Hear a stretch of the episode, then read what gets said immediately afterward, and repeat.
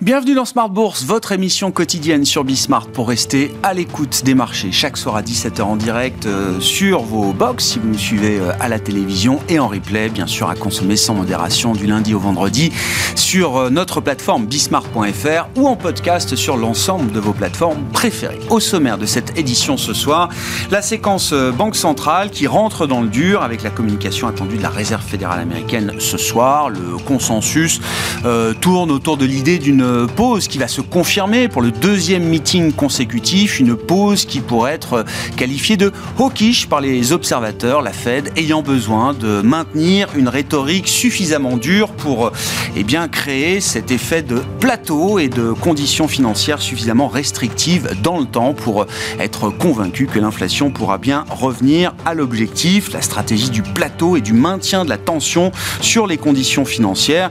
On voit que pour l'instant ça fonctionne hein, travers l'été, on a vu les taux, les taux réels remonter euh, aux États-Unis. Le 10 ans américain est stable pour l'instant autour de 4,35%. Et puis on a vu les taux européens qui se sont tendus également tout au long de l'été. Ça a été un, un des mouvements euh, euh, de l'été sur les marchés obligataires.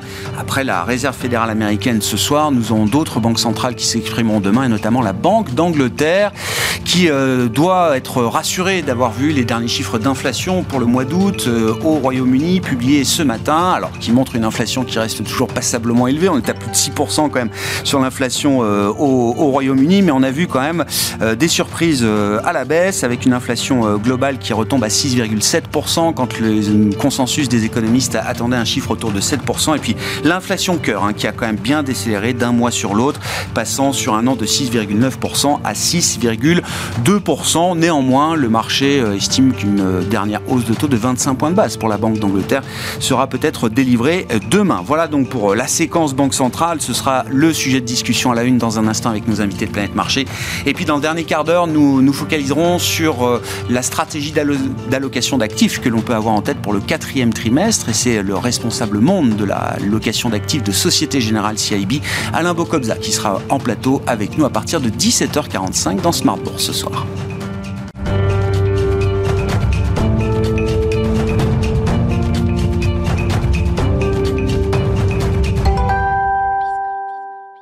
Mais d'abord, tendance mon ami, chaque soir en ouverture de Smart Bourse, les infos clés du jour, c'est Alix Nguyen qui nous accompagne euh, ce soir. Alix avec une bourse de Paris qui a finalement trouvé le chemin de la hausse en attendant la décision de la Réserve fédérale. Oui, même chose euh, du côté de Wall Street alors que se profile la décision euh, de la Fed. Pour rappel, nous l'attendons à 20h ce soir.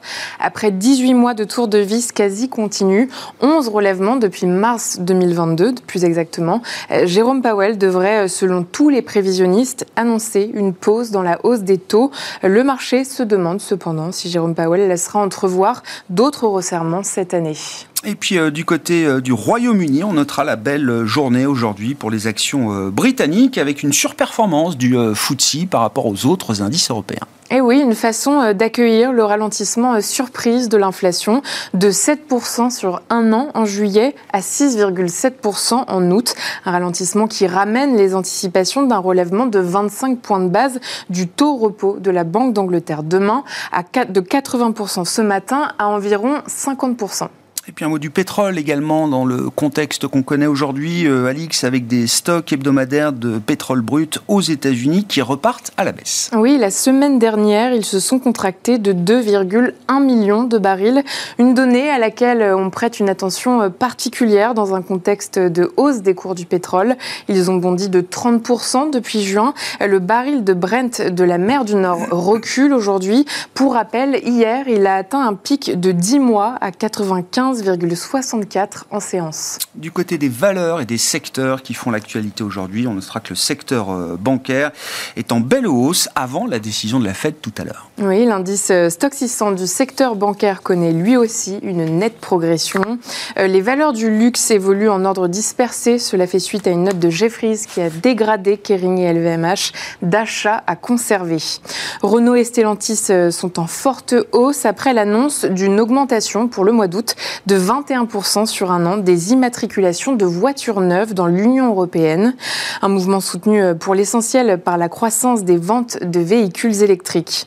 Et puis enfin, Ubisoft décolle. Le bon démarrage du jeu vidéo The Crew Motorfest propulse l'éditeur de jeux vidéo.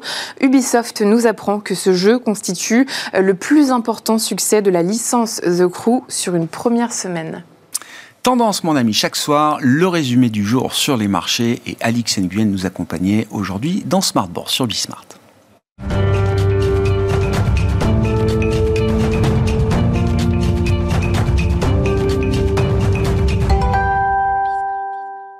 Trois invités avec nous chaque soir pour décrypter les mouvements de la planète marché. Vincent Juvin, c'est avec nous, stratégiste chez JP Morgan Asset Management. Bonsoir Vincent. Bonsoir Grégoire. Merci d'être là. Merci à Laurent Dédier d'être avec nous également ce soir. Bonsoir Laurent. Bonsoir Grégoire. Ravi de vous accueillir. Vous êtes directeur général délégué en charge des gestions chez Autingre Banque Privée. Et Léa Dauphas à nos côtés également. Bonsoir Léa. Bonsoir Grégoire. Ravi de vous retrouver. Vous êtes chef économiste de TAC Economics. C'est euh, l'idée alors qui traîne un peu depuis euh, quelques temps dans le marché, mais qui gagne en substance en cette rentrée à l'occasion des réunions de rentrée des banques centrales L'idée que les grandes banques centrales majeures des pays euh, développés sont en train d'atteindre leur pic en matière de taux directeur et de resserrement euh, monétaire.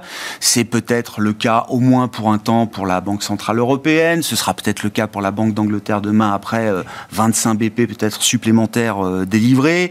Ça semble être le cas pour un temps côté de la Réserve fédérale américaine, même si pourrait y avoir encore un peu d'appétit euh, de la part de certains banquiers centraux américains à un certain stade pour euh, une ultime hausse de taux. Néanmoins, on a quand même la formation de ce pic en matière de taux banque centrale qui, est en train de se, dessiner. Et donc, l'idée qu'on va vivre désormais avec un statu quo prolongé en matière de niveau de restriction monétaire et de niveau de, taux directeur. Les économies ont, résisté à la phase euh, de front-loading. Hein. L'intensité et la vitesse des hausses de taux n'ont pas mis complètement à genoux les économies qu'est-ce qu'on peut imaginer euh, des conséquences de cette stratégie du plateau, comme euh, je l'appelle, sur euh, l'activité économique globale, si on commence avec la partie macro, Léa? Exactement. On est rentré en fait dans cette nouvelle séquence macro qu'on attendait depuis quelques temps, c'est-à-dire que les économies sont sur le route cycle et sont déjà en train de décélérer. Alors on a certes une très bonne résilience de la croissance aux États-Unis, on voit quand même pas mal une accumulation de signaux de décélération.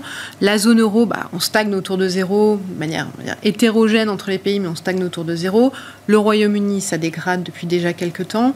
Le Japon, on va le mettre à part sur cette question banque centrale, mais globalement, on est rentré aujourd'hui dans une phase où les économies hormis États-Unis, sont déjà dans une phase de décélération, de croissance médiocre pour les prochains trimestres.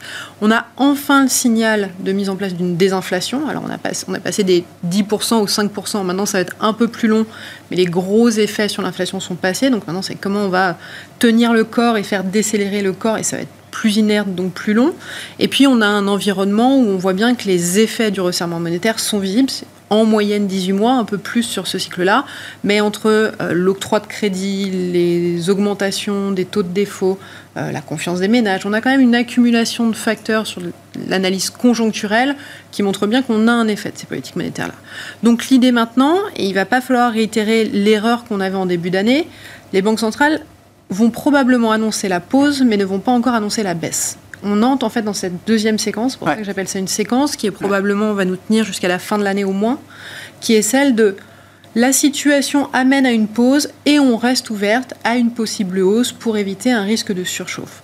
Ça veut dire que dans cette phase-là, et c'est ce qu'elles font traditionnellement à chaque fin de cycle de resserrement monétaire, on rentre dans une phase où il semble que les banques centrales puissent ouvrir la voie à une hausse, sont en pause, en réalité, elles tiennent encore les conditions financières de manière suffisamment restrictive pour pas partir dans une surchauffe, mais on voit bien que la situation décélère petit à petit, et donc c'est cette séquence plateau des banques centrales, désinflation, croissance médiocre, avant de rentrer dans cette seconde phase, qui est plutôt le scénario en fait 2024, qui est celui des économies qui sont plutôt dans des phases de bas cycle où les effets de la politique monétaire sont là, et on pourra se permettre graduellement au fur et à mesure de l'année 2024 de desserrer un peu la politique monétaire, mais on n'y est pas encore. Aujourd'hui, on voit bien avec la Fed, la BCE, que ça questionne quand même, mais en tout cas on l'a bien vu avec la Fed, c'est vraiment l'idée qu'on laisse la porte à une hausse ouverte parce que les conditions financières doivent rester restrictives pour pas refaire partir l'économie et pas perdre l'effet du resserrement qu'on a eu. Est-ce que ça peut rester médiocre, comme vous dites euh, Léa, une médiocrité euh,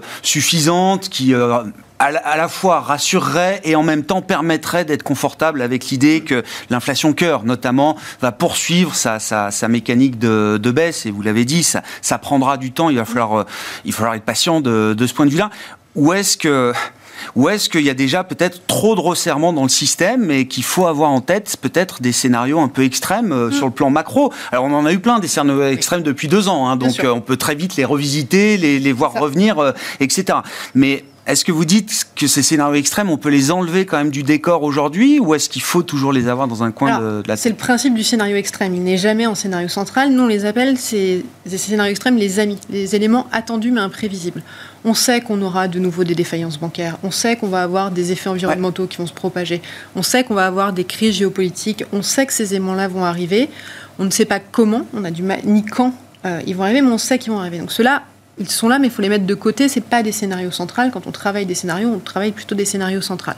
Le scénario central qu'on a nous aujourd'hui, en tout cas tel que l'indiquent les modèles, c'est plutôt une croissance médiocre et désynchronisée. Aujourd'hui, aux États-Unis, on a les signaux. Nous, les modèles n'indiquent pas encore de récession ou de soft landing. Donc, euh, est-ce que récession, on va dire des crises très fortes avec euh, plusieurs trimestres consécutifs de chiffres de PIB, moins 2, moins 3, moins 4, moins 5. Auto-entretenu. Hein. Voilà. Cela, on l'a pas. Nous, on a plutôt un scénario de décélération graduelle de l'activité américaine sur des chiffrages autour de zéro au cours euh, du Q4, au cours du 2024, parce que ça décélère, il y a une forte résilience, et nous, nos modèles indiquent qu'en fait, ce qui est crucial, c'est le niveau de chômage. Tant qu'on est dans un niveau de chômage qui n'atteint pas le 5,1%, on va être dans ces phases de cycle qu'on connaît en fait depuis 2021, euh, où bah, ça va s'affaisser, ça va se reprendre, ça va se, ça va se reprendre, mais sans sortie extrême par ces scénarios. Ça, c'est plutôt les Au-delà de 5% de taux de chômage, on casse quelque chose. Au-delà de 5,1 de taux de chômage, il faut arriver dans des cycles où la Fed va desserrer plus rapidement, où ça va avoir des effets plus forts en termes de, de dépenses, hmm. euh, ménage, entreprise. Donc, ça vire sur des autres scénarios. Tant qu'on est dans ce scénario-là, c'est le scénario de soft landing dans lequel l'activité euh, va stagner et va se reprendre. Zone euro, par contre, c'est très différent. Aujourd'hui, on est sur une croissance qui est médiocre, qui flirte avec les zéros, voire négative. On s'attend à une Q3 et un Q4 qui sera encore plus mauvais euh, compte tenu des chiffres qu'on a eu au cours de l'été. Et là, zone euro, on a du mal à avoir un effet auto-entretenu de reprise quand on a euh, l'effet euh, croissance mondiale qui est déjà dégradé, décélération États-Unis et Chine, et puis des, des chiffrages avec l'inflation certes qui décélère, mais qui reste encore plutôt élevé. Laurent, donc l'idée d'une croissance euh, médiocre mais qui ne s'effondre euh, pas, une inflation cœur qui va mettre du temps à, converger vers les objectifs des, banques centrales. Et pendant ce temps-là des taux directeurs, des taux de marché qui vont rester relativement élevés. Ça, euh, vous convient comme scénario, comme schéma? C'est un schéma sur lequel on peut travailler en tant qu'investisseur là? Alors, quand on réfléchit à une allocation et une, une réflexion globale, bien évidemment, parce qu'on a plusieurs classes d'actifs qui nous permettent de capter de la performance tout en sécurisant les portefeuilles. Après, je pense que les marchés financiers, quelque part, il faut aussi gérer les mini-cycles. J'entendais euh, justement cette discussion, et, c'est vrai que dans cette discussion aujourd'hui qui existe, il y a un degré de pessimisme très élevé sur l'Europe. Hmm. Et donc, à la fin, j'ai envie de dire, est-ce que le scénario, c'est d'imaginer l'Europe se dégrader encore plus, ou est-ce que c'est anticiper une Europe qui pourrait peut-être nous surprendre en 2024 Bien sûr, le débat est ouvert, c'est trop tôt pour en parler. Mais j'ai envie de dire que quand je regarde le cycle industriel et manufacturier mondial et européen, pays euh, zone d'exportation, on est quand même un peu au ras des pâquerettes, si je puis me permettre l'expression. Et donc, imaginer descendre beaucoup plus, ça veut dire que j'ai un choc mondial beaucoup plus fort. Ce n'est pas le scénario central. Ce qui veut dire que peut-être qu'à un moment, on peut reconstruire un petit peu de croissance en Europe autour du secteur industriel. Et donc, j'ai envie de dire, parce que notre, notre stratégie, et peut-être que certains en parleront après moi aussi très bien, euh, dans les marchés financiers, il faut bien sûr être un peu parfois moutonnier, mais il faut aussi savoir être contrariant. Et donc aujourd'hui, le consensus, il est positionné de deux façons qui sont très claires. Soft landing acquis aux États-Unis et une croissance résiliente, stagnation depuis quelques trimestres en Europe qui se prolonge, avec une interrogation sur la dégradation potentielle. Hmm. Tout le monde est positionné comme ça. C'est pour ça que tout le monde a acheté le marché américain depuis quelques mois que tout le monde a acheté les 7 magnifiques et que le reste du marché n'a rien fait et que l'Europe est un peu molle depuis, le printemps. Ouais, c'est ça. Voilà. Et eh ben j'ai envie de dire, est-ce qu'il n'y a pas un biais et c'est pas provocateur, c'est pas volontaire, mais je trouve qu'il y a des ingrédients qui permettraient peut-être de construire un scénario légèrement différent avec des marchés européens parce que la rotation d'actifs pourrait exister, qui serait plus surprenant en début d'année 2024, pardon, et des marchés américains qui seraient un petit peu plus à ronronner en début 2024. Pour formuler les choses euh, différemment, euh, Laurent, quand je vois le PMI manufacturé en Allemagne qui a 39 depuis trois mois, 39, c'est quand même extrêmement bas. Hein. Enfin, je veux dire, on rappelle, c'est 50. Euh, au-delà, on est en croissance. En dessous, on est en supposée euh, contraction. 39, c'est quand même très bas. C'est, vous voyez plutôt l'idée d'un point d'entrée que euh, l'idée d'un couteau qui tombe et qui continuerait de tomber. Aujourd'hui, c'est pas le scénario central. On peut pas imaginer. Ça veut dire que vous êtes sur une contraction de l'activité industrielle en Allemagne autour de 5%. Donc, c'est quand même une récession assez profonde. Donc, soit il y a un élément nouveau qui arrive, la Chine dérape, j'ai pas envie de commenter les chiffres officiels. Il y a des ingrédients pour dire que c'est une croissance économique qui est compliquée à, venir. Mais si on est dans un scénario de se dire que ça se passe pas si mal, à un moment ou à un autre, ce 39 peut peut-être redevenir 44, 45 au printemps prochain. Et donc j'ai un petit peu de grain à moudre positif. Ouais. Très intéressant. Je reviens à la situation américaine et la Fed, évidemment. Euh, avec vous, euh, Vincent, si je reprends la.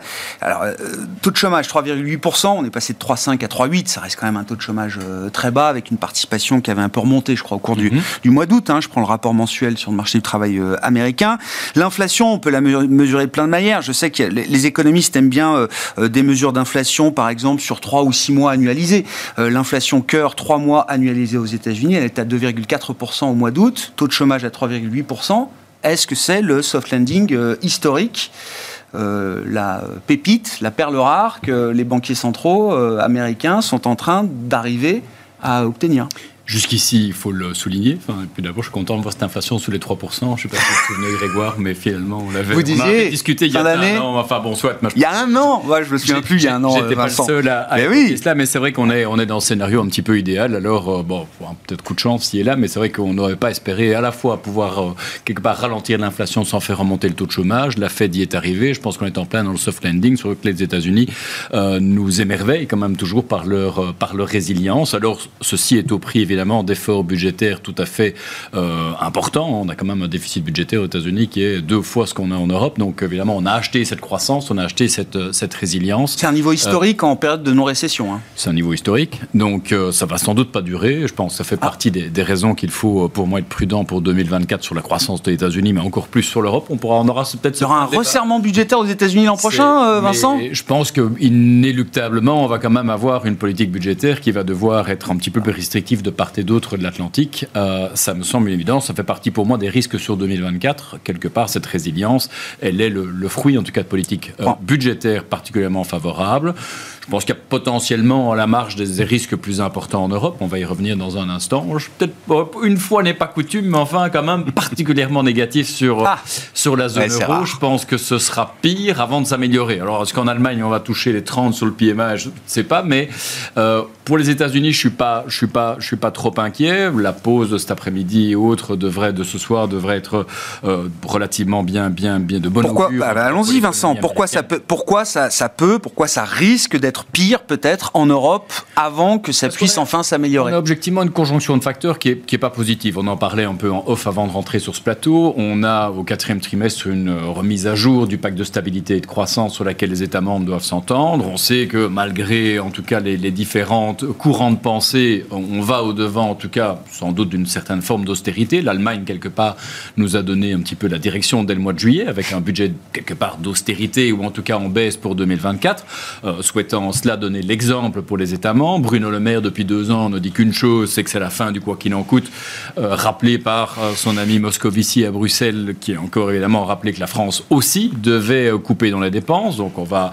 couper dans les dépenses ou augmenter les taxes, c'est à peu près la même chose. Finalement, en Italie, on a souhaité faire les, mettre les banques à contribution, peut-être vendre certains bijoux de famille, des participations ci et là, c'est également une façon de le faire. Mais enfin, budgétairement, on va en tout cas quand même rentrer dans le dur dès 2024 et on sait ô combien c'est difficile. Autant la population européenne et française n'est pas prompte à accepter des réformes et des baisses de dépenses publiques, donc on va quand même être dans une situation plus difficile. Le problème de, l'industrie allemande, l'Allemagne est plus à risque que, n'est la France à cet égard. Euh, il est de, de il y a différents, aspects. Il y a le problème énergétique. Alors on peut se réjouir aujourd'hui que le gaz se négocie à 10 fois moins que ce qu'il se négociait il y a un an. Il est toujours à un prix 4 fois supérieur à celui qu'on a aux États-Unis et supérieur à ce qu'on a dans les autres euh, manufacturiers. Donc ce problème sur l'énergie, il n'est pas prêt de changer. Donc on, a, on est défaussé d'un point de vue euh, coût de l'énergie. et pour l'Allemagne où l'industrie représente 26% de la valeur ajoutée, c'est évidemment particulièrement problématique. L'Allemagne coupe dans les dépenses. On subit en Europe aussi, malheureusement j'ai envie de dire, parce que je pense que l'Europe est en avance en la matière, euh, l'impact de nos euh, réglementations climatiques. On continue de s'affranchir en Europe évidemment d'une taxation sur le carbone ou sur une partie des émissions carbone avec notre système euh, Emission Trading Scheme, ce que peut ou en tout cas peu d'autres pays dans le monde font, ou en tout cas pas au prix auquel nous, nous l'appliquons en Europe. D'ailleurs, le, Royaume-Uni vient d'annoncer qu'ils allaient quelque part ralentir un petit calmer Un peu les, calmer un peu la. je ne pense pas que pour le climat soit une bonne chose, mais pour la compétitivité de nos entreprises, évidemment, il y a un double choc. Il y a le choc des contraintes climatiques qui est déjà particulièrement importante et qui pénalise l'industrie allemande depuis, depuis longtemps, le choc énergétique. Donc c'est vrai que je ne pense pas que le problème sur euh, l'industrie allemande, malheureusement, vont, vont s'améliorer. C'est pas un V-shape sur l'industrie allemande. Vous voyez pas un rebond violent euh, non, je pense que. Et malheureusement, l'autre problème, c'est que bah, le, principal, principal client de l'industrie allemande, la Chine, euh, aujourd'hui, euh, pas tellement pour des raisons de croissance en Chine, on peut encore philosopher sur la direction de la croissance, mais il y a clairement une, politique protectionniste, notamment sur les biens industriels en Chine, qui est pour moi, qui est pour moi évidente, à laquelle échappent heureusement les, les, les, biens, produits de luxe français. Hein. Donc aujourd'hui, quand on a de l'argent en Chine, encore bien d'acheter du Louis Vuitton, mais acheter une BMW, c'est plus le sujet. Quoi. Donc on va plutôt acheter chinois. Bah, je sais pas, LVMH a perdu 20% cet été. Hein, donc, euh, mais enfin voilà, si, au, oui. au-delà de ça, on l'a vu, en tout cas dans, dans, dans l'activité en tout cas des, des business respectifs. On sent qu'il y a quand même, en tout cas, une, euh, défiance, notamment par rapport aux, biens industriels européens et allemands en particulier, ce qui fait qu'on va quand même au-devant, pour moi, d'une situation compliquée. Et puis, Léa l'a évoqué, sur les politiques monétaires, on a une BCE qui est un peu plus dans l'incertitude, certainement en retard sur les hausses de taux. On n'a pas encore mesuré tout l'impact de ces hausses de taux sur l'économie européenne, notamment sur le coût de financement des États. Donc on a quand même une configuration qui laisse à mon sens, peu de place à, l'espoir à très court terme. Euh, je reste un éternel optimiste sur la zone euro, hein, et je pense que chaque crise nous renforce et nous fait euh, nous sublimer quelque part, mais là, on n'a peut-être pas encore tout à fait touché le fond. Bon, c'est une question d'horizon de temps, quoi, si je comprends. Oui, et puis c'est aussi une question sur euh, est-ce que ces éléments sont déjà dans le marché et ouais, bien sûr. ou est-ce que c'est nouveau et quelque part on est capable de regarder au-delà du trou? le PE du secteur automobile ou autre ou industriel, bah, il est, il est ça, l'espèce d'orthodoxie financière de la Banque centrale, de l'Allemagne, etc. Je pense qu'il y aura, sur la stabilité, je pense qu'il y aura des vrais débats en fin d'année et qu'à la fin, le pragmatisme du politique est important au moment où on doit penser à des réélections et qu'on a un, mouvement social qui peut gronder. La période d'élection euh, européenne sera un bon moment pour euh, l'Europe pour se remettre, euh, se remettre en selle. Ça peut être un bon sujet. Ah non, mais ce sera un sujet, ça forcément. un mot du pétrole peut-être, Léa. Alors, bon, c'est bon, c'est un peu toujours pareil l'histoire du pétrole, mais en fonction du contexte, j'allais dire, les effets ne sont pas forcément les mêmes. Euh, dans le contexte actuel là euh, hmm. euh, et s'il faut considérer que oui le pétrole sera plus à 90 ou 100 dollars que à 60 70 ou 80 pour quelques mois qu'est-ce que ça change et comment ça, ça vient s'installer dans le paysage global macro? Alors déjà en termes de projection pétrole, donc nous on fait des projections dans lesquelles on utilise les stades de l'agence américaine de l'énergie. D'accord qu'on travaille sur les projections d'offres et de demandes qu'ils mettent en place. Quand on regarde aujourd'hui avec les projections qui sont tombées la semaine dernière et qu'on fait le cumul euh, offres moins demande, on est quasiment à l'équilibre euh, dans son ensemble. Il y a un léger excès d'offres supplémentaires euh, aujourd'hui mmh. et sur l'horizon 2023-2024, mais globalement on est à l'équilibre. Euh, après c'est là où chacun fait un peu à sa sauce. Nous on y incorpore nos projections en termes de croissance et puis les, des hypothèses. On avait déjà mis une hypothèse sur laquelle l'Arabie Saoudite maintenait son, son cut de production jusqu'à la fin de l'année. Donc nous on est plutôt dans un scénario à changer qui tourne en fait autour de 90 dollars le baril jusqu'à l'horizon fin d'année. On n'a pas de, on a quelques logiques de spike parce que au mois le mois, on a une offre légèrement euh, supérieure à la demande, mais globalement, on est aujourd'hui plutôt dans une phase de stabilité à 90. Et quand on met des modèles de data mining, donc qui sont des modèles dans lesquels on ne fait pas de projection, mais un énorme set de données, et puis on demande au modèle d'IA de nous donner une projection, lui il dit qu'aujourd'hui on est dans un range 70-90 jusqu'au début d'année prochaine. Donc la combinaison off-demande plus modèle d'IA. On est plutôt dans le haut de la fourchette là. Voilà. C'est qu'en gros l'effet d'annonce, euh, ça crée cette, cette embardée, mais il avait commencé à monter avant le pétrole, hein, quand même. Hein. Bah, on, restait dans le range 70-90. Pour nous, c'est ce range-là qu'on avait jusqu'à la fin d'année euh, prochaine.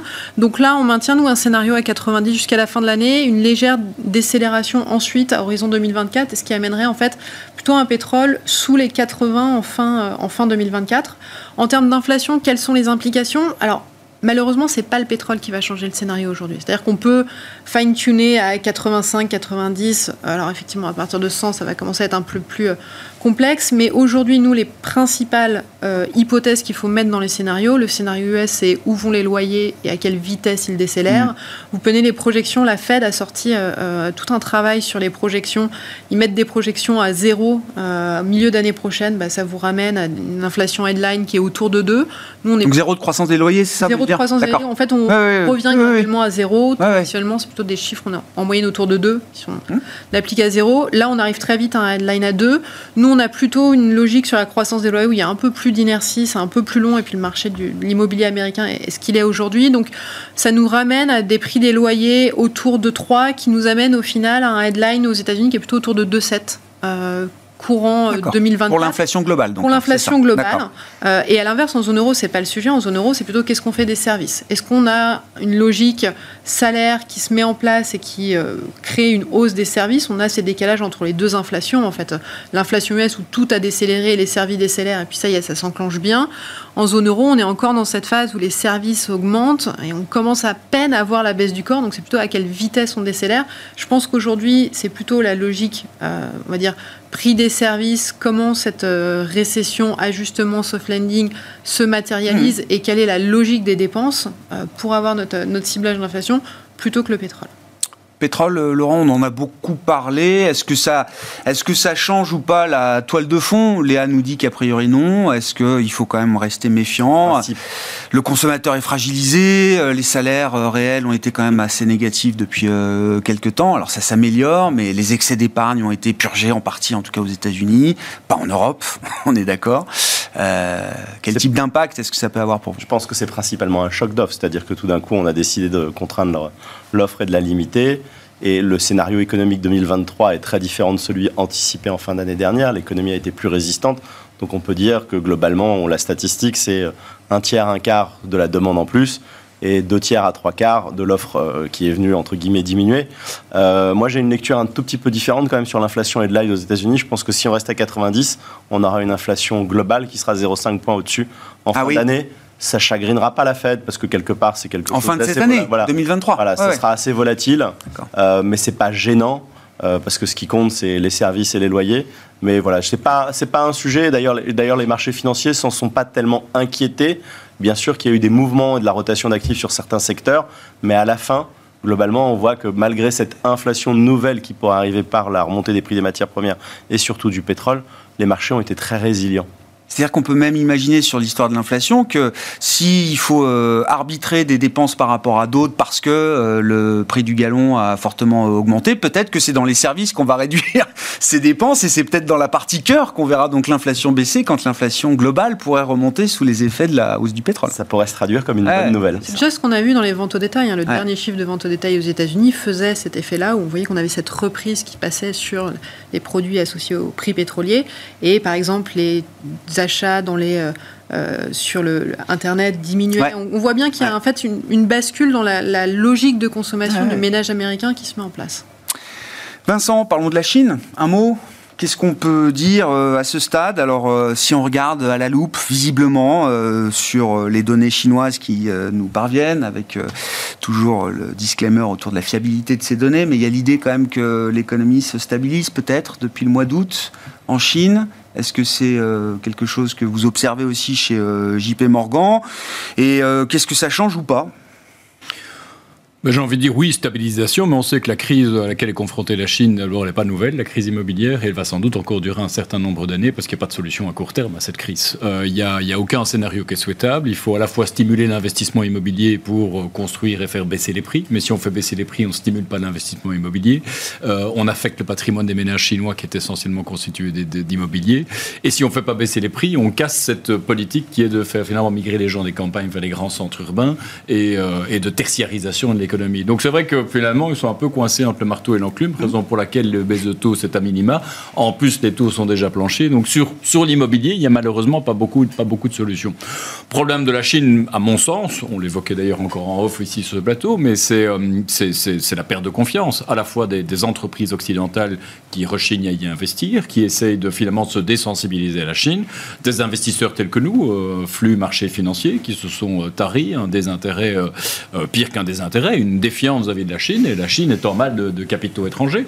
Euh, on le voit très fort dans la chute du, yuan pour l'instant. C'est un problème pour eux, ouais. Ils sont, ils sont allés trop loin dans la, la, rupture de confiance vis-à-vis de partenaires occidentaux euh, qu'ils avaient réussi à attirer en masse. Ah là, clairement, enfin, il, me semble, là, il y a vraiment un travail important à faire. Je pensais, très sincèrement, et on en avait discuté il y a quelques mois, qu'au mois de juillet, il y, avait, il y avait une tentative, il y avait beaucoup d'activisme au niveau des visites de CEO de Wall Street, rappelez-vous, Jamie Dimon, Musk, Bill Gates et j'en passe, un point de vue diplomatique. On avait eu Mme Yellen, on avait Anthony Blinken. Oui, il y avait une. Bah, Kissinger, oui, euh, Kerry. Une série de rencontres. Je pensais qu'il y avait là quelque chose qui avait été amorcé. on parle de la possibilité quand même d'une rencontre Biden-Xi à un certain moment, euh, toujours. Mais il, faudra ce genre de ce genre de ce genre de message pour que réellement pour que Corporate America et le, secteur privé euh, changent de regard par rapport à la Chine. on ne le sent pas et clairement sur le terrain les choses restent quand même difficiles on l'a vu en tout cas dans les médias, les entreprises de consultance en début d'année, finalement visitées par les autorités de régulation. On a encore vu, enfin voilà, les, autorités y vont fort et c'est vrai que ça, ça ne suscite pas la confiance. Or, je note que, en tout cas, euh, la stratégie Chine plus 1 ou investir pour nous sur les marchés financiers ou dans son, euh, dans son appareil logistique, euh, c'est de plus en plus mis en avant. On le voit d'ailleurs, hein, on parlait des PMI tout à l'heure, c'est d'ailleurs assez intéressant de noter que tous les pays comme l'Indonésie, l'Inde, ah le bah Mexique, le Japon, on voit tous finalement les PMI manufacturiers ah, finalement plus résilients qu'ailleurs. On voit que tous ces pays bénéficient évidemment en plein de la défiance des entreprises et de la Chine. Donc malheureusement, là j'ai pas envie de dire ça va aller ça sera pire avant d'aller mieux. On va sans doute avoir un petit peu cette, stagnation pour, pour l'instant. Euh, ça ne veut pas dire que la Chine est ininvestissable. J'irai pas jusque-là. Je pense que la Chine continue à mettre en avant. Économiquement, le seul message qu'on reçoit, hein, cette transition énergétique pour elle-même et pour le monde.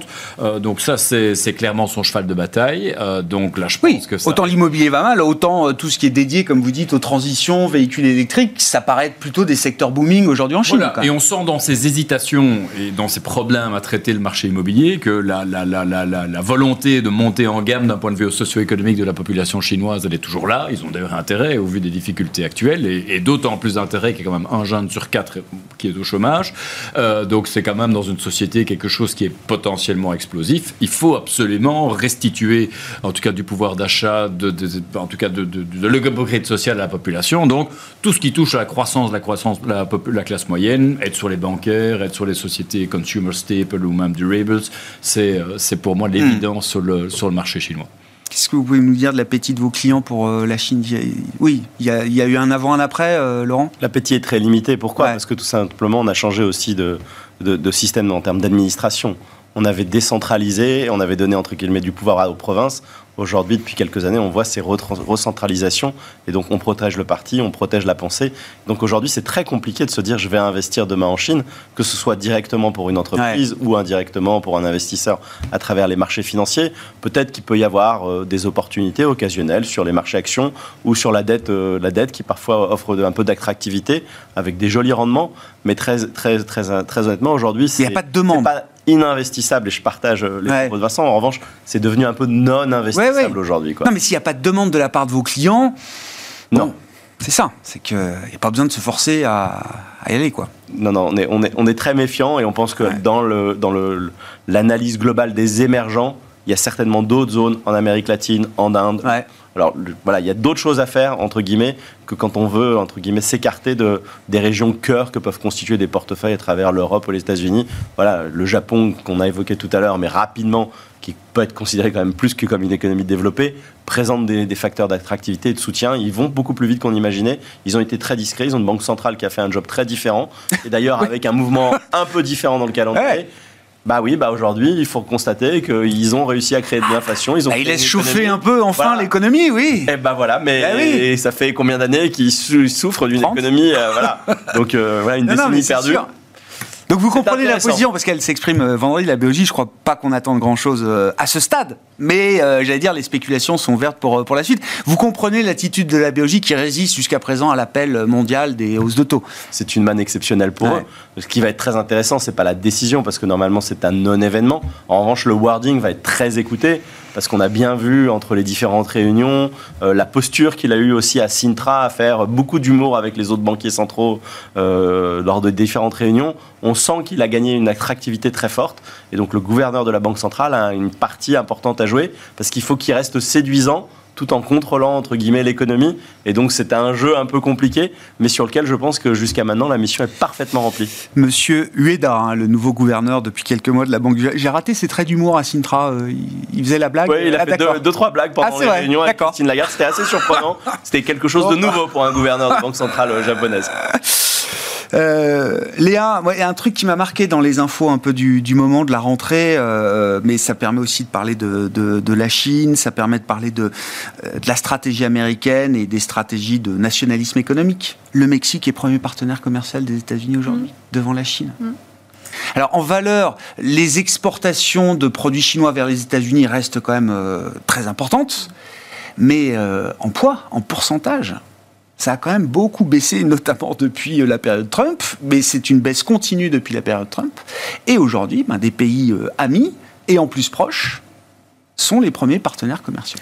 On passe du reshoring au friendshoring, qui est le nouveau terme qui est Là, c'est même entre nearshoring et friendshoring, le Mexique. Hein. Il y a les deux, quoi. On va être à côté. Alors, c'est un sujet de fond, hein. c'est pas un sujet qui est nouveau en fait. La déglobalisation, c'est un sujet qui existe et qui est en fait mis, accentué depuis quelques années maintenant, accentué depuis Trump, la montée du populisme, enfin, voilà, toutes ces transformations structurelles. Euh, c'est quelque chose qu'on voit dans beaucoup de pays émergents. Alors, ce qu'on a en tête nous, c'est vraiment on ne croit pas nécessairement à des déglobalisations massives, on croit vraiment en fait à la régionalisation. C'est ce qu'on voit déjà aujourd'hui. On reste en Asie, mais on sort de Chine, ou en tout cas on diversifie pour aller dans les pays annexes à fort potentiel, le Vietnam en est un, l'Indonésie, les Philippines. Euh, on sort, euh, ou en tout cas on fait euh, les États-Unis, une partie de l'Amérique latine. Il y a quand même quelque chose à voir dans les pays émergents quand on fait du risque pays sur les, sur les émergents, c'est qu'aujourd'hui on est dans une situation qui est bon an, mal an, celle qu'on peut voir dans les économies développées, c'est-à-dire que les banques centrales ont déjà resserré très en amont. Ouais. Aujourd'hui sur les plateaux en attente de décélération de la Fed. On commence à voir ces phases aussi de désinflation qui se mettent en place et on a des croissances alors très diversifiées mais qui votent entre les autres. Le risque qu'on a par contre, c'est toute cette montée des risques de défaut, des risques de paiement, des risques de change dans les émergents. Dans nos mesures, nous, c'est pas nécessairement sur les 10 gros. Donc c'est pour ça que quand vous parlez du Mexique, c'est un bon atout. Alors quand je dis les 10 gros, je pense euh, au Mexique, à la Pologne, à la Corée, à l'Afrique du Sud. Euh, par contre, on a une montée des risques incroyable sur tout ce qu'on appelle les Next 40, et donc c'est les, les pays émergents de taille intermédiaire Ouais. au-delà des 10 gros, où pour cela, nous, on a vraiment des indicateurs de risque et de risque de paiement C'est les nouveaux fragiles, quoi. Exactement. Euh, mais avec des, des résultats qu'on n'a jamais vus historiquement. C'est-à-dire que même euh, euh, post-2013, post-2008, la montée des indicateurs de risque sur ces pays-là est très importante. Euh, donc les émergents sont une classe euh, à prendre en compte Ouais, parce qu'on a énormément d'avantages. Mais attention sur les émergents. C'est quoi les pays phares du Next 40, là? Alors ça, bah, on a euh, le Pakistan, la République tchèque, le Pérou, euh, beaucoup sept de pays en fait où on a bah, la combinaison de la montée de l'inflation, des dépenses. Euh, Je Mhm. pense que la question des, des- du budget, la question des, des politiques publiques va être un vrai sujet l'année prochaine dans ce contexte de taux et de changement de régime sur les taux. Et donc là, on a une combinaison de facteurs sur un set de, de pays émergents intermédiaires dont on ne parle pas souvent, mais qui est vraiment à, à- à mesurer et à monitorer Bon, en matière d'in- d'investissement, petit tour de table pour euh, conclure. Vincent, comment est-ce qu'on comment est-ce qu'on fait pour battre le cash? Déjà, je pense qu'il faut se rendre compte que la plupart des investisseurs, des auditeurs, des téléspectateurs qui nous regardent aujourd'hui ont sans doute trop de cash. On a tous été appâtés par les niveaux de cash élevés, les rendements de cash. On était tous contents d'avoir du 3, du 3,5, voire du 4 pour les plus aventureux. Faut baisser sa poche de cash aujourd'hui Je crois que tout le monde a aujourd'hui des niveaux de cash qui sont historiquement élevés. bah oui. Cash rapport d'heure. Je suis Ah pas oui. sûr que l'épargne des Européens trouvera vraiment son chemin vers la consommation. Je crois qu'on est tous contents de voir en fin d'année. Ouais, ou enfin alors euh, il y a de la liquidité qui est mieux rémunérée que d'autres euh, quand même. La liquidité sur les comptes courants des Français euh, en banque, je suis pas sûr qu'elle soit. euh, Non, mais compte à qu'elle soit vraiment- D'accord. rémunère assez bien. Mais donc, J'ai pas l'impression qu'il y a eu un transfert euh, massif. mais on, Mais voit, bon. on voit globalement que le cash a été, a été plébiscité par les, par les épargnants, par les investisseurs. Le- la, la portion du cash dans les portefeuilles a sans doute augmenté. Enfin, nous, on le voit très clairement chez mes collègues de la banque privée, où la part du cash dans les portefeuilles, en tout cas des, des- clients, a augmenté. Donc, je pense que dès lors qu'on fait ce constat, et je- on peut comprendre que les gens aient alloué davantage au cash, que les rendements sont attrayants, mais on vient de parler aujourd'hui de pause sur les banques centrales, de, potentiellement de pic en termes de politique monétaire. Je pense que c'est le moment finalement de, sécuriser ce rendement sur le cash. Et je pense que là, les marchés financiers, objectivement, offrent tant sur les marchés d'actions que sur les marchés obligataires des, perspectives. Alors, je ne suis pas en train ici de vendre l'idée que j'estime qu'il faut aujourd'hui prendre des risques, être surpondéré en action euh, ou par rapport à une classe d'actifs spécifique. On est neutre, donc ça veut bien dire ce que ça veut bien dire, à la fois, enfin, je veux dire, des menaces et des opportunités. Mais aujourd'hui, c'est certainement un coup d'opportunité d'avoir autant de cash. Aujourd'hui, prenons les marchés obligataires, et là, traditionnellement, après le, le pic, euh, en tout cas de politique monétaire d'une banque centrale, on voit que saute la pause et on continue à avoir ce rendement de 4-5% qu'on a aux États-Unis, voire avoir davantage. Soit on commence à envisager des baisses de taux, et à ces rendements s'ajouteront des capital gains qui feront que sur des trésoreries américaines, sur du crédit investment grade, on va avoir d'excellents rendements. Ça, je suis Faut pas que ce soit une nouvelle hausse quoi. Faut Eh, pas non mais mais à ce niveau-là, on pourrait même envisager encore D'accord. se, dire que c'est trop tôt et qu'on a encore une hausse de taux. on euh, pourrait l'amortir avec les rendements qu'on a aujourd'hui. largement. Bon, Donc, aujourd'hui, à ceux qui ont trop de cash, moi je dis foncez sur les marchés obligataires. Vous êtes, c'est sans doute le meilleur point d'entrée de la décennie pour aujourd'hui entrer sur les marchés obligataires et vous allez avoir le cash plus des capital gains. Alors, on va philosopher sur ce plateau souvent. Est-ce que la première baisse sera au mois de mars, au mois de juin, au mois de juillet? Vous remarquez j'ai sais pas posé la question. hein. ce sera certainement dans le temps de détention de cette obligation. Paradoxe, et je terminerai sur ce point, les marchés d'actions, finalement, en ce y compris européens, ont cet avantage aujourd'hui que, moi j'ai beaucoup d'incertitudes sur les perspectives à 12 mois, eu égard aux excellentes performances déjà réalisées. Par contre, les marchés d'actions, et je prends des actions globales et je prends le rendement du dividende, ben, on est aussi à 3,5-4% sur ce type de euh, sur ce type de valeur. Donc, sans faire de plan sur la comète, sur ce que font les, les marchés d'actions sur 12 mois, aujourd'hui, vous avez une alternative au cash qui vous paye autant, avec une optionnalité de finalement, à terme, avoir davantage. Donc, mon message aux investisseurs est réduisez aujourd'hui la portion de cash pour sécuriser aujourd'hui ce type de rendement et à la fois les marchés d'actions que les marchés obligataires vous permettent assez bien de le faire avec plus de conviction sur les marchés obligataires mais sinon des thématiques dividendes sur l'equity qui permettent de le faire assez bien aussi.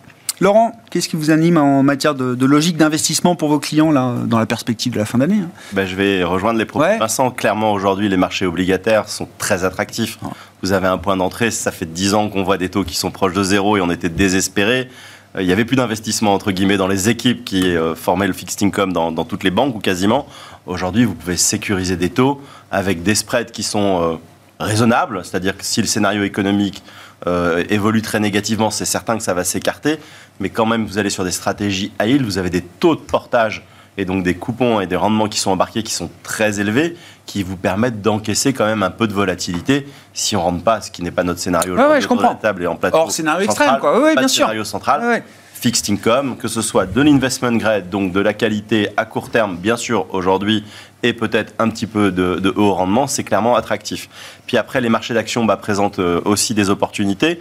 Euh, donc je vais partager deux, trois idées et peut-être les regarder plus euh, au niveau sectoriel ou classe d'actifs par style et pas dans la globalité. Aujourd'hui, très clairement, les stratégies de rendement, je participe totalement à Mhm. cette idée. C'est très attractif, surtout quand elles sont complètes avec euh, euh, potentiellement des sociétés qui peuvent être gérées par des valeurs des, familiales.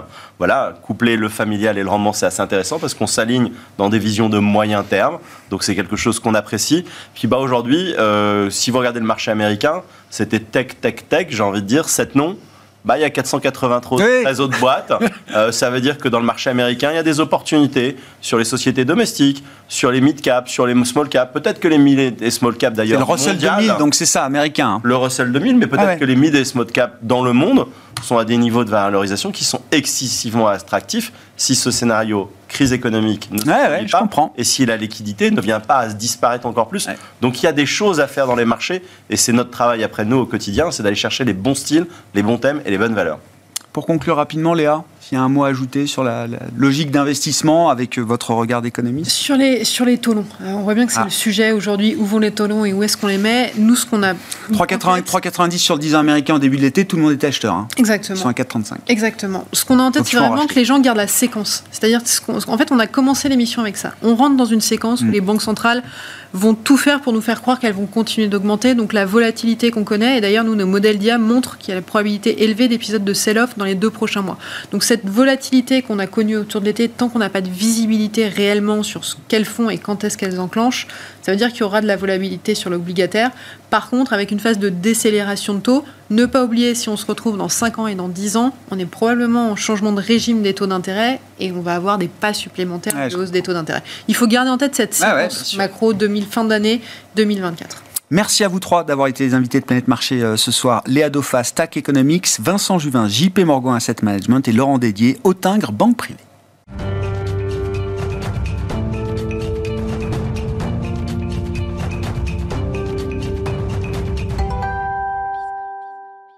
Dans ce dernier quart d'heure de Smart Bourse ce soir, nous parlons stratégie d'allocation d'actifs avec Alain Bocobza à mes côtés, le responsable monde de l'allocation d'actifs de Société Générale CIB. Bonsoir Alain. Bonsoir Grégoire. Merci beaucoup d'être euh, d'être là. C'est le message clé euh, résumé en une phrase que vous délivrez à vos clients dans la perspective du quatrième trimestre qui va euh, bientôt démarrer. Toutes les routes de l'allocation d'actifs mènent aux États-Unis. C'est le titre de votre mm. outlook, comme on dit, mm. Alain. Alors je veux bien que vous nous expliquiez effectivement pourquoi il faut regarder avant tout les, États-Unis, mais ça veut dire qu'en creux, toutes les routes qui mènent ailleurs qu'aux États-Unis se retrouvent aujourd'hui en partie euh, bouchées, voire sont des impasses sur le plan de l'investissement et de la location d'actifs. En Europe, on a euh, une croissance euh, très modeste, l'Allemagne étant un petit peu en dessous que modeste. Euh, et donc pour les marchés d'actions, c'est euh, difficile d'imaginer un grand cycle des profits après ce qu'on a déjà connu. Donc c'est plutôt des jeux de rotation sectorielle, thématique. Et comme l'inflation a du mal à vraiment baisser, elle est, en, premier semestre, mais là c'est un petit peu plus compliqué. D'investir dans les obligations tout de suite, c'est aussi compliqué. Donc on a un territoire qui n'est pas interdit, il n'y a pas de grande crise a priori à, anticiper, mais c'est pas un territoire extraordinairement euh, attrayant, appétissant, appétissant, sans être euh, vraiment euh, dangereux. Et puisque la Banque centrale européenne a décidé heureusement de s'arrêter relativement tôt sur son cycle de resserrement. Ça soutient un peu moins l'euro, qui avait commencé à se redresser, mais il s'arrête de monter les taux d'intérêt Banque centrale en même temps que la Banque américaine. Donc le territoire européen, euh, il subit ce qu'on appelle, euh, dans un terme qui n'est pas très joli, la stagflation. Donc c'est stagnation économique sans catastrophe. Il y a des, facteurs de rappel, avec une inflation qui reste un peu gluante. C'est ni très bon pour les actions, ni très bon pour les obligations, et pas nécessairement génial pour l'euro. Compris. Donc ça, c'est pour le, le, le, chemin qui mène euh, à l'Europe. Vous dites c'est pas c'est pas un chemin très appétissant aujourd'hui, malgré euh, bah, toujours quand même une décote en matière de valorisation sur les actifs européens, à commencer par les actions. Vous dites c'est pas euh, c'est pas le moment où la valeur va forcément déclencher un appétit particulier des investisseurs au mondiaux. Des indices. Au niveau des indices généraux comme le stock 600 ou le stock 50. C'est euh, plutôt d'aller chercher des thématiques d'investissement. Ça peut être des investissements verts, ça peut être des, thématiques de plus long terme. Mais au niveau de l'indice lui-même, c'est compliqué d'imaginer des progressions euh, particulièrement importantes d'un côté comme de l'autre à brève échéance. Qu'est-ce qu'on peut dire de la route ou des routes qui mènent vers les émergents et donc vers la Chine, euh, Alain? La Chine, avant la pandémie, donc avant 2019, faisait du 6 à 7% de croissance. La moitié de cela était lié au secteur de la construction, qui est énorme, une trentaine de pourcents du PIB, qui est euh, étal. Aujourd'hui, on parle plus de restructuration de la dette euh, qui a été émise pour financer tous ces euh, gratte-ciel que personne n'habite. Donc là, il y a une, séquence pour la Chine qui est très restructuration financière, c'est de la dette qui est locale, achetée par des autochtones, qui n'est pas du tout disséminée, oui. disséminée comme les, les avaient pu l'être en leur temps.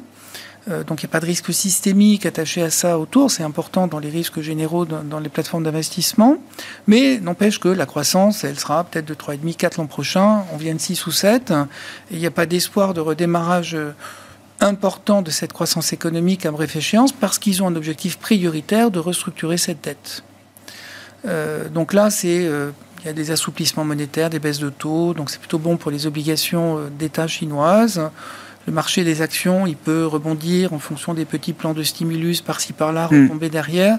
Mais a priori, c'est pas un grand mouvement. Donc, dans le pôle émergent, on va plutôt voir à l'extérieur de la Chine. Ça peut être en Inde, ça peut être en Corée, ça peut être un peu en Amérique latine aussi, qui bénéficie d'un meilleur contrôle de l'inflation et d'ouverture sur des baisses de taux des banques centrales. Donc, on va redéployer à l'intérieur du pôle émergent qui, depuis 2015, était très chinois. Euh, on va redéployer le capital à l'intérieur des d'émergents, mais à l'extérieur de la Chine, suivant les différentes classes actives qu'on peut trouver. Hmm. Bon, s'il n'y a pas de grands mouvements à attendre côté européen du point de vue des marchés, côté euh, chinois avec euh, voilà une répartition un peu différente dans la poche émergente, comme vous dites, Alain, eh bien, on regarde donc les États-Unis, c'est le, sujet de la, discussion. Euh, comment on regarde les États-Unis aujourd'hui d'un point de vue euh, de l'allocataire euh, d'actifs que vous êtes Qu'est-ce qui intéresse Où est-ce qu'on a envie d'être investi aux États-Unis Et quel est le rationnel de l'investisseur qui doit se tourner vers les États-Unis aujourd'hui? Il y a une extrême focalisation de l'attention sur le resserrement monétaire. On était à taux zéro, on est à taux 5 et avec euh, une anticipation qui pour l'instant ne se déroule pas d'une entrée rapide, profonde en récession. Euh, là où il y a une autre variable qui en parallèle a bougé, donc euh, resserrement monétaire, restriction des conditions monétaires et distribution du crédit, en parallèle, la politique fiscale, qui est du côté de président Biden et de Madame Yellen, a été largement assouplie.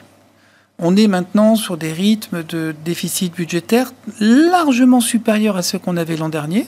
Aucune de ces deux années ne sont des années de crise. Et pourtant, ils sont sur des rythmes. En fin d'année, s'ils devaient continuer les rythmes actuels, on serait peut-être à 7 ou 8% de déficit budgétaire. Euh, et quand on fait des déficits qu'on dépense beaucoup tels qu'ils le font, une partie c'est de l'infrastructure, une partie c'est les investissements de subventions pour euh, construire des, euh, du renouvelable. Donc il y, y, a des bonnes idées, mais c'est du dépense, c'est de la dépense publique. Ça fait de la croissance économique. Donc ça se retrouve dans les résultats publiés par les entreprises cotées en bourse, qui se retrouvent dans des dividendes, qui se retrouvent dans des rachats d'actions. Et ça explique quelque part le différentiel de performance qu'on a eu, mais qu'on peut continuer d'avoir, entre les actions américaines, les actions européennes et les actions chinoises. Maintenant, si on fait du multi-actif, à partir du moment où il y a euh, un peu plus de croissance, ou beaucoup plus de croissance, euh, et des injections publiques, ça veut dire que l'inflation euh, peut arrêter de baisser. Parce que sur le premier semestre, on a eu un élément euh, très vertueux pour l'ensemble des, marchés avec des bonnes surprises sur la délivrance des marchés d'actions et ce qui était la, baisse des chiffres d'inflation sur les points hauts d'octobre dernier, avec un prix du baril qui réagit à cette croissance américaine, qui réagit aussi à la rupture sur l'offre puisque l'Arabie saoudite a officialisé qu'ils continuaient, voire qu'ils accentuaient la réduction de l'offre à un moment où la demande est plutôt bonne. Mmh. Ça provoque euh, euh, des chiffres sur le pétrole. C'est un actif sur lequel euh, on pense qu'il faut être aussi sur les, secteurs liés dans les marchés actions. Mais ça provoque peut-être un petit peu plus d'inflation sur la fin d'année. C'est pas nécessairement très bon pour les obligations américaines. Je comprends.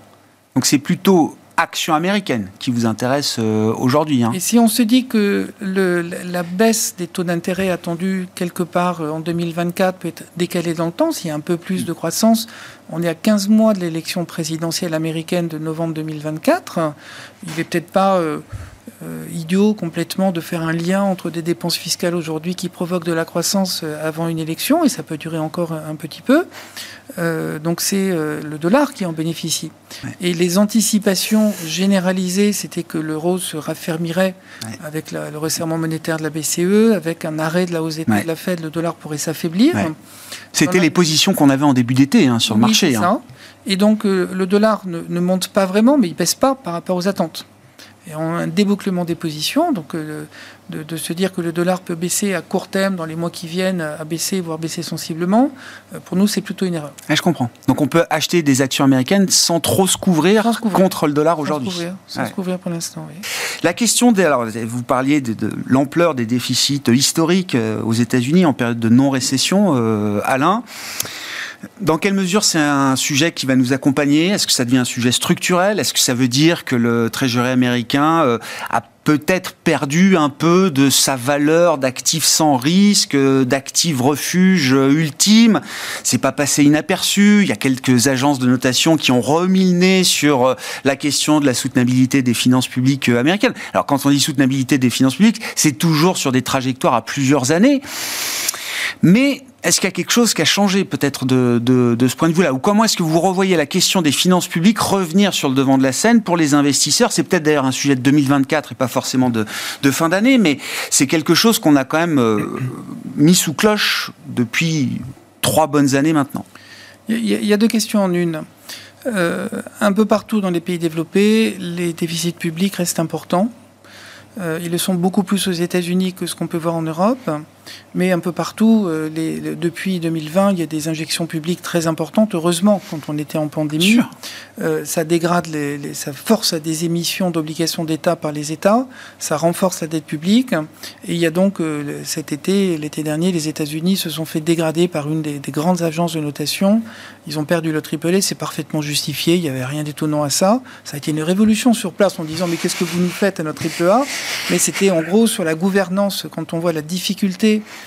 euh, à, trouver des équilibres sur les, budgets aux États-Unis et à Washington, c'est aussi la gouvernance qui pose problème, c'est pas que les dépenses. Hein. C'était le même argument de S&P il y a 10 ans. Hein. Exactement.